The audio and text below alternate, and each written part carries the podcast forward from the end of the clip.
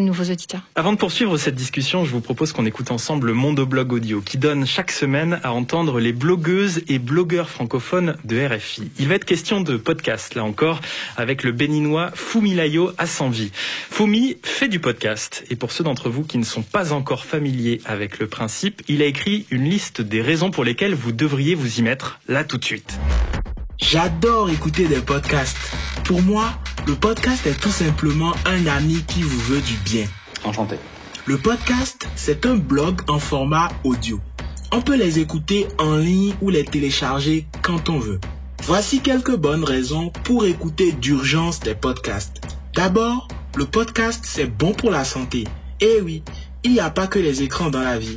La lecture d'articles sur un blog, le visionnage de vidéos ou les échanges sur les réseaux sociaux augmentent le temps passé sur nos écrans.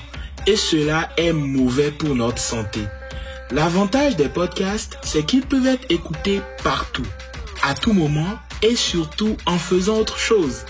À la différence des autres médias, quand on écoute un podcast, on peut être actif. Et ça change tout un téléphone, des écouteurs, c'est tout ce dont vous avez besoin. Ensuite, le podcast vous fait faire des économies.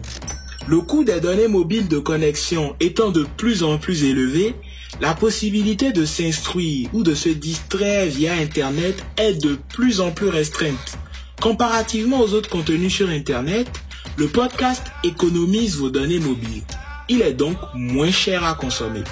Regardez un tuto de 3 minutes sur YouTube vous faites consommer plus de data qu'écouter un podcast de la même durée. Alors voilà la solution. Podcast. Aussi, écouter un podcast vous permettra d'optimiser votre concentration.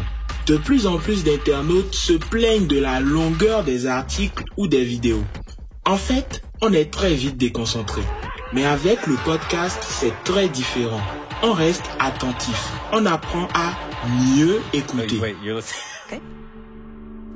Et pour terminer, sachez qu'il existe une multitude de podcasts à la variété de contenus infinis. Information ou divertissement, il existe forcément un podcast pour vous. Alors, qu'attendez-vous pour commencer à écouter ou à télécharger vos premiers podcasts?